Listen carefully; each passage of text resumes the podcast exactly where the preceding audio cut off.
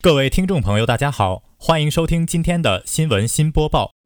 今天是二零一八年五月十七号，星期四，农历四月初三。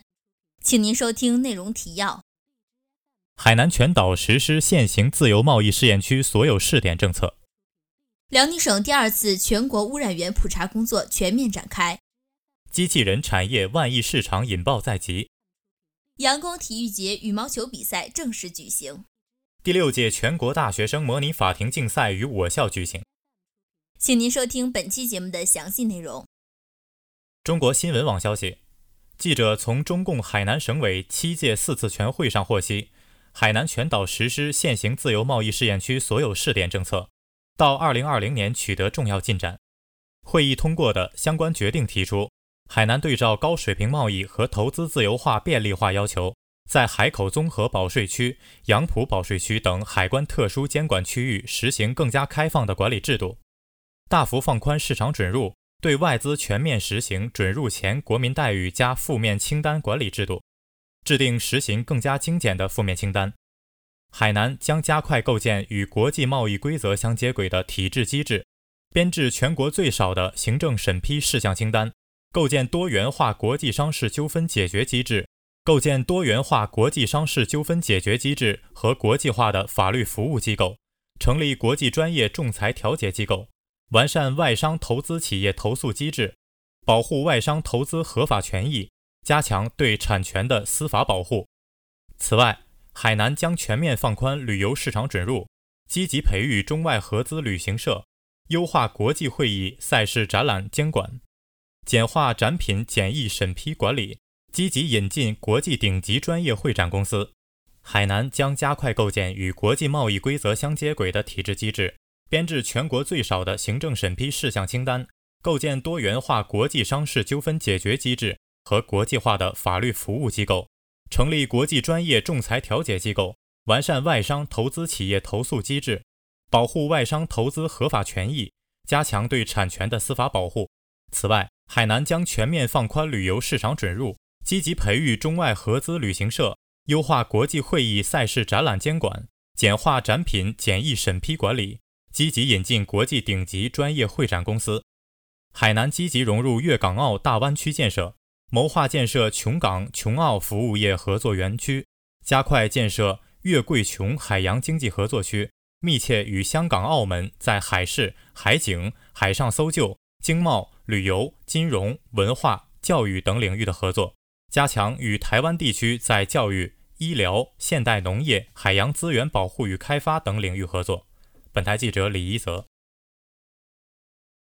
中国新闻网消息，记者从日前召开的全省第二次全国污染源普查工作电视电话会议上了解到，目前我省污染源普查工作已经完成了机构组建、人员配备、方案编制、预算安排、国家试点申报等前期准备工作，进入全面普查阶段。正在有序推进污染源清查和沈阳市浑南区国家试点工作。按计划，今年要完成普查清查、入户调查和市县两级普查数据审核汇总工作。会议要求各地区各部门要科学统筹安排，加紧周密部署，严把时间节点、倒排任务工期，实行挂图作战，全面抓好落实，确保普查工作全面有序开展，按时保质完成国家下达的工作任务。据介绍，五月二十号以前，普查机构人员、技术支持团队、普查指导员和普查员要全部到岗。全省要抓紧做好数据处理环境建设，满足联网采集、专网审核需要。要分层次、分阶段做好普查技术培训，要依法普查，严把普查数据质量。此外，一经发现有数据造假、干预普查行为问题出现，将一律严肃查处。同时将会加大普查宣传力度。六月在全省统一开展“美丽辽宁污染源普查再行动”普查宣传活动，让第二次全国污染源普查在全省家喻户晓。本台记者李一泽报道。中国新闻网消息，日前，在由中国科学技术信息研究所、中国财富传媒集团公司、中国国际工程咨询公司战略研究院联合主办的。人工智能的应用与未来发展趋势研讨会上，经济参考报记者获悉，我国人工智能发展已进入爆发增长期，其中机器人成为新一轮投资热点，市场规模将达到万亿级别。据中国国际工程咨询公司区域规划部副处长于明介绍，当前我国人工智能产业主要集聚区为珠三角地区、长三角地区、京津冀地区、东北地区、中部地区和西部地区六大区域。这些地区纷纷出台人工智能产业鼓励政策，力争成立百亿规模的产业基金、千亿规模的产业集群以及未来的特色产业聚集区。于明表示，根据测算。我国机器人产业资本总需求为千亿元以上，其中工业机器人产业约为五百亿元左右，服务机器人产业接近四百亿元。未来，随着我国机器人产业整体水平的快速提高，对资金的需求量还将进一步上升。此外，中国国际工程咨询公司战略研究院副院长罗勇认为，医疗行业也将是未来广泛应用人工智能的领域之一。中国2017年门诊患者储量高达80亿人次，而每千人仅配备1.5名医生。人工智能在医疗行业的应用是可以预见的广阔市场。本台记者李怡泽。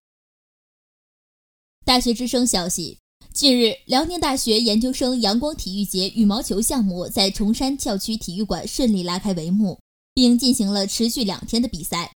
本次羽毛球比赛由男子单打、女子单打、混合双打三个项目组成，采取循环赛制。比赛项目顺序由赛前抽签决定，每场比赛采取三局两胜制。比赛对阵双方也由抽签产生，并进行一一对决。首先是历史学院对阵文学院，双方你来我往，互不相让，羽毛球时而翻飞擦网，时而往来跳跃。历史学院最终以比分二点零获得了胜利。赢得了喝彩和掌声。紧接着，各个学院也相互展开了角逐，最终共有法学院、经济学院、历史学院三支队伍晋级了总决赛。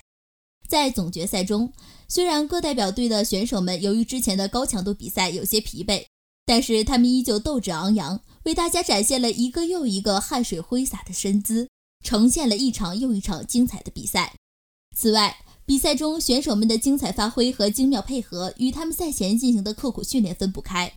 每一个赛场上英姿飒爽的背影都沉淀着青春的汗水。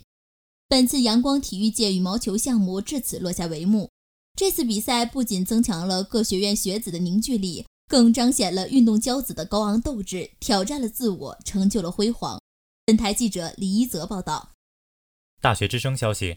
近日。第六届银河杯全国大学生模拟法庭竞赛于我校举行，全国高校十八支代表队的一百四十四名选手参加竞赛。模拟法庭是实现法学实践教学的重要手段，对提高法学专业学生的法律实务意识和实践能力，促进各法学院校之间的相互交流起到了巨大的推动作用，同时。对深化法学高等教育改革、提高法学人才培养质量具有重要意义。本次模拟法庭竞赛通过法律文书、法庭辩论等实务技巧，着重提高法学专业本科生的实务意识和实践动手能力，以及从多角度分析问题的能力，是发现和培养优秀的法律人才提供高层次的平台。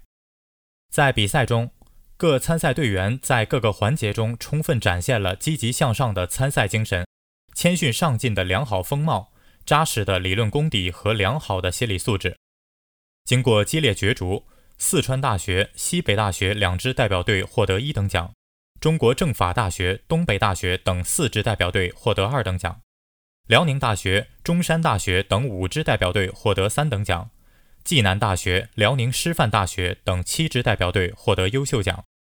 竞赛还评出了优秀指导教师奖、最佳辩手奖、优秀辩手奖、最佳文书奖和最具人气高校奖等奖项。本次竞赛由银河律师机构独家冠名，由教育部国家级实验教学示范中心法学组联席会主办，辽宁大学法学院承办，对于提高法学专业本科生的能力具有重要意义。本台记者李怡泽报道。今天的节目就为您播报到这里。感谢导播赵行健、孙维仲，编辑李怡泽、李露蛙，主播龚瑞祥、熊依林。接下来，请您收听本台的其他节目。